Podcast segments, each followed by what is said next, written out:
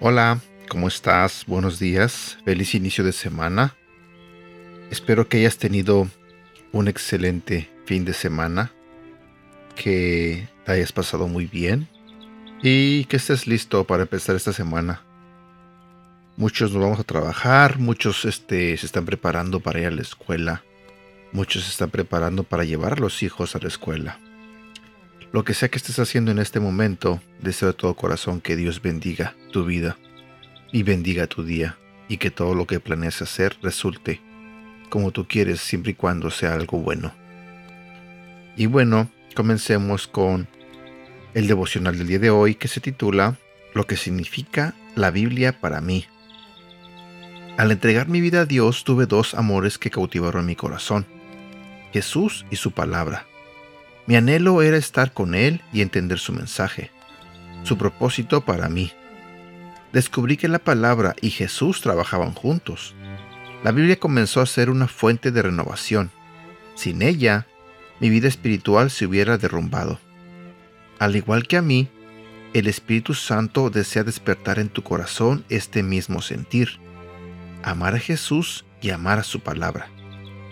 Es por eso que quiero compartirte algunas de las razones por las que he hecho de la lectura de la palabra un hábito en mi vida. El Salmo 119 fue revelador al comprender las riquezas que la palabra tenía para mi vida. Descubrí que es una fuente de limpieza. La lucha con el pecado es mucho más liviana si atesoro la palabra de Dios en mi corazón, ya que cuando medito en ella y la aplico en mi diario vivir, siempre resulto victorioso, porque ella es mi verdadera fuente de consejo y sabiduría. Cuando pongo en práctica sus enseñanzas, mantiene limpia mi alma. También es una fuente de sustento. A lo largo de nuestra vida, el miedo, la incertidumbre y la ansiedad nos quieren ganar frente a los problemas que debemos enfrentar. Pero como lo expresa el Salmo, Dios nos sustenta a través de las promesas que encontramos en su palabra. Es maravilloso saber que en ella hay más de 7.000 promesas disponibles para ti y para mí. Pero solo pasando tiempo de lectura y de reflexión con la Biblia, podremos conocerlas y descansar en que su fidelidad no dejará de cumplir sus promesas sobre nosotros. Ella será nuestra fuente de sustento en medio de la aflicción. También es una fuente de revelación Muchas veces en nuestro profundo deseo por conocer más acerca de Jesús, escuchamos prédicas de grandes oradores o diversas enseñanzas de reconocidos autores. Y aunque eso no está mal, con el correr del tiempo comprendí que la única fuente de revelación segura es la palabra de Dios. Ella es quien nos manifiesta a nuestro Dios.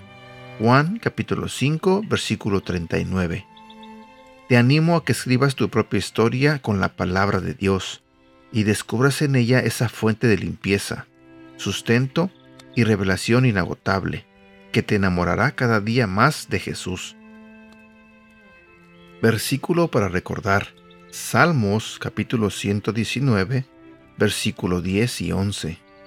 Yo te busco de todo corazón y llevo tu palabra en mi pensamiento.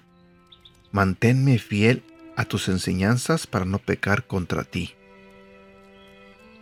Una de las cosas que yo aprendí es que antes cuando yo tenía problemas, me agobiaba mucho, me preocupaba demasiado y a veces hasta no podía dormir de tanto pensar en cómo iba a solucionar esos problemas. Pero al pasar del tiempo fui aprendiendo mucho de la palabra de Dios. Y una vez alguien me dijo que cuando yo me preocupo por mis problemas o por lo que va a pasar, automáticamente estoy dudando y estoy dejando de confiar en Dios. Y eso es bien cierto. Yo no digo que todavía no me preocupo, pero al menos ya no lo hago como antes. Trato hoy en día de confiar más en Dios, de no dudar en Él. Y este sé que Él me va a ayudar con esos problemas, sé que Él va a proveer cuando yo necesito algo. A veces tarda un poco, a veces es pronto, pero sé que siempre provee. Así que las promesas que Dios tiene en su palabra, al conocerlas, nos da esa esperanza de que algún día Él va a cumplir esas promesas. Pero si yo no supiera o no conociera esas promesas, ¿cómo se las voy a pedir? ¿Cómo le voy a pedir eso a Dios si no las conozco? He ahí lo importante de, de leer y de aprender mucho de su palabra. Y bueno, eso es todo por el día de hoy. Espero que tengas un bonito día. Y tengo un anuncio para ti. Si tú vives aquí en el condado de Orange, nosotros estamos organizando, digo nosotros porque pertenezco a un grupo de hombres en la iglesia Sarebak, y estamos organizando un retiro para hombres. Eh, el retiro sucederá en el mes de noviembre, el día 5. Es un sábado y estamos invitando a todos los hombres que estén por el área, que vivan cerca de aquí y que deseen asistir a un retiro espiritual, donde aprenderemos, obvio, de la palabra de Dios. Habrá actividades como jugar soccer, fútbol, habrá comida, mucha comida, y habrá otras actividades donde nos llevaremos un gran aprendizaje, donde aprenderemos más sobre nuestro Dios, donde aprenderemos más ciertas cosas que a veces nos hacen falta en nuestra vida diaria. Ser mejores padres, ser mejores hermanos, ser mejores esposos, ser mejores seres humanos. Así que muchas veces este tipo de eventos, este tipo de reuniones son impactantes en las personas que asisten. Y si tú eres una mujer que está escuchando este devocional y esta invitación, te animo a que no sé si tienes esposo, novio, o algún hermano, algún primo, tío, un padre. Te animo a que los invites, a que los animes a asistir a, esta, a este retiro, donde estoy 100% seguro que va a impactar sus vidas. Eh, sé que no van a salir de ahí con el mismo pensar. Sé que Dios les va a hablar y tal vez eh, su vida de un cambio enorme un cambio drástico para bien. Así que no olviden, noviembre 5, de 8 de la mañana hasta las 5 o 6 de la tarde. Y si quieren más información, ah, ya saben cómo contactarme. Más adelante estaré dando más información.